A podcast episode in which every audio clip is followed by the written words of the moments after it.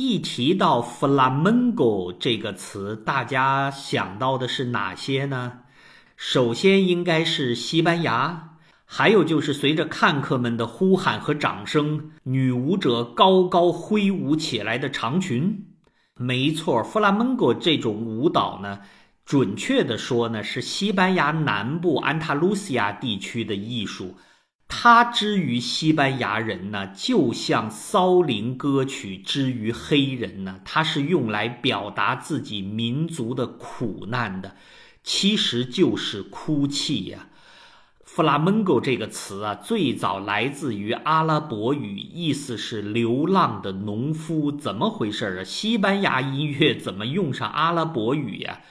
了解一些欧洲史的朋友应该会知道吧？西班牙有七百年穆斯林统治的历史，当时是七百一十年，就那个蛮族西哥特人，我不是跟大家讲过吗？他跟这个汪达尔人曾经吊打过罗马呀。当时西哥特人占领伊比利亚半岛的时候啊，有一段王位继承战，他们就去请阿拉伯人，也就是摩尔人呢去帮忙，结果好。这个摩尔人势力越来越大，这鸠占鹊巢啊，统治了整个半岛，建立了自己的摩尔人王国呀，持续了七百多年时间呢。这摩尔人里面呢，最有名的一个是艺术上的人物，就是莎士比亚悲剧《奥赛罗》里面那位奥赛罗，因为挑拨离间杀害自己爱妻嘛。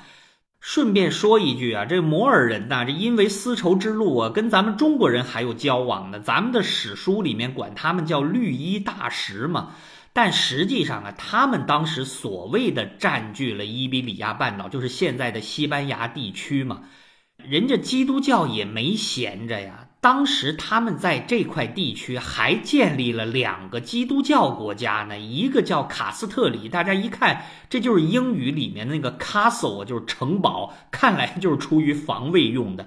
另外一个有点名气叫阿拉贡。这两个基督教王国呀，虽然占的地盘不大，但那韧劲儿可真强啊！穆斯林占了七百多年，他们就跟人家打了七百多年啊。现在有人说摩尔人在这个地区的统治相当的宽容，允许他治下有自由的宗教信仰。实际上，这是他们笼络人心的一个策略而已啊！因为当时啊，那教皇把全欧洲的基督教势力都笼络起来，要对付阿拉伯这个恶魔嘛。所以，摩尔人在这块地方的统治啊，只能实行怀柔政策呀。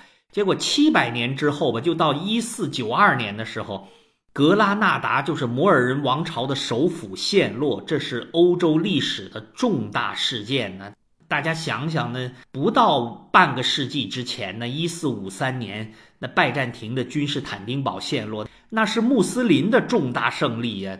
现在这基督教又重新统一了伊比利亚半岛，所以他们用的这个词儿叫“光复”啊，意思就是说基督教重新又夺回了属于自己的东西，这块土地和人民又回到了上帝的怀抱。就是从那个时候开始啊，这个岛上面出现了一个西班牙王国呀。从历史上看呢，哎呀，跟以前的摩尔人王朝相比啊，他们实在是不够宽容啊！你让他们说啊，人家有自己的原因啊。据说啊，当时有大量的穆斯林留在了这片地区，他们阳奉阴违啊，说是皈依基督教啊，实际上常常从事地下活动啊，潜伏着，随时准备起义啊。呃，再加上当时的治安也不好啊，所以这个王朝跟教会合在一起，就采取了一些铁腕的统治。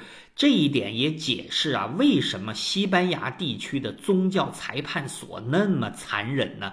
因为他们说，我们现在有很多宗教特务潜伏在这儿啊，我们必须把它挖出来呀。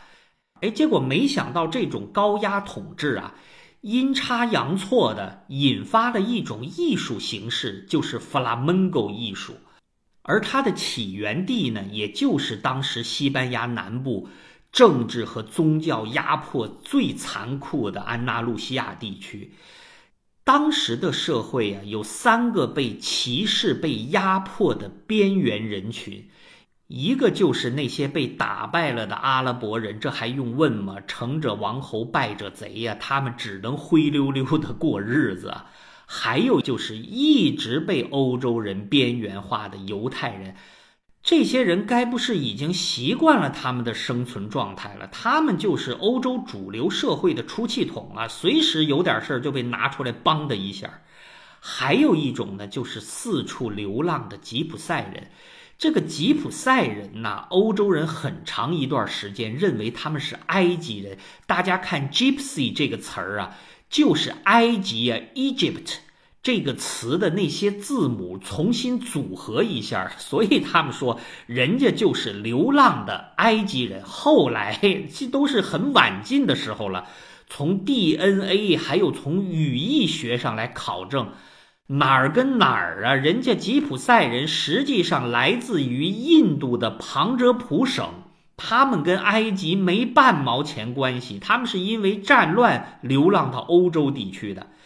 而这三个族群的人呢，当时在西班牙呀。是不能从事正常的商业活动，不能进入政府，很难受到高等教育，甚至不允许拥有自己的土地。他们是被歧视、被边缘化。正是因为这种悲惨的境遇啊，让他们重新凝聚在一起啊，不是凝聚成一个族裔呀，毕竟宗教信仰不同啊。而是凝聚出一个新的艺术形式，就是弗拉门戈。所以他们用的这个名字选用了阿拉伯语“流浪的农夫”。而这种艺术形式最早的其实是一种街头的卖唱艺术，是他们为了谋生不得已而为之的。我们可以想象这样一个场景啊。一个悲苦的犹太人流落到一个地方，饥寒交迫呀。他选了一个墙角坐下，开始唱起他们流传了数千年的、起源于旧约圣经诗篇里面的悲歌，就是 lamentation 呐。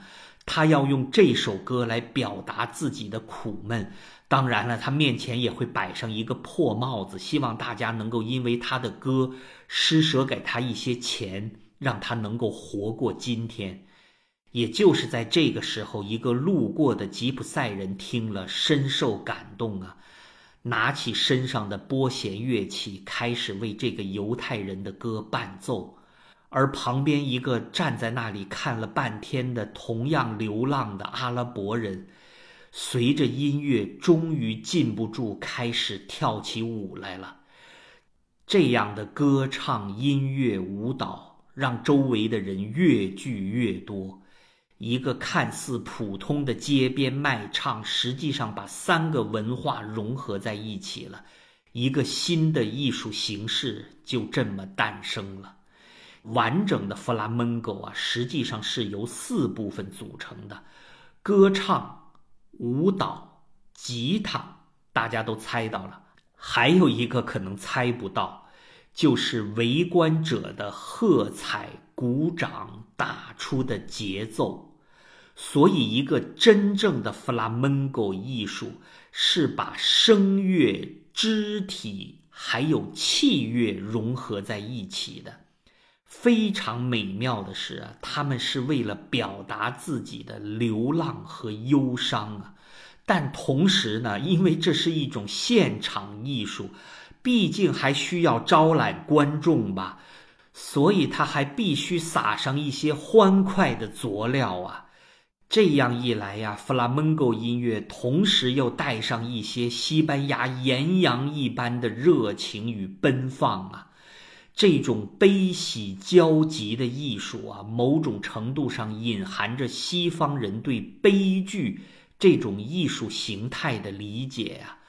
它通过一悲一喜，可以净化人的心灵，使人能够超越自身呐。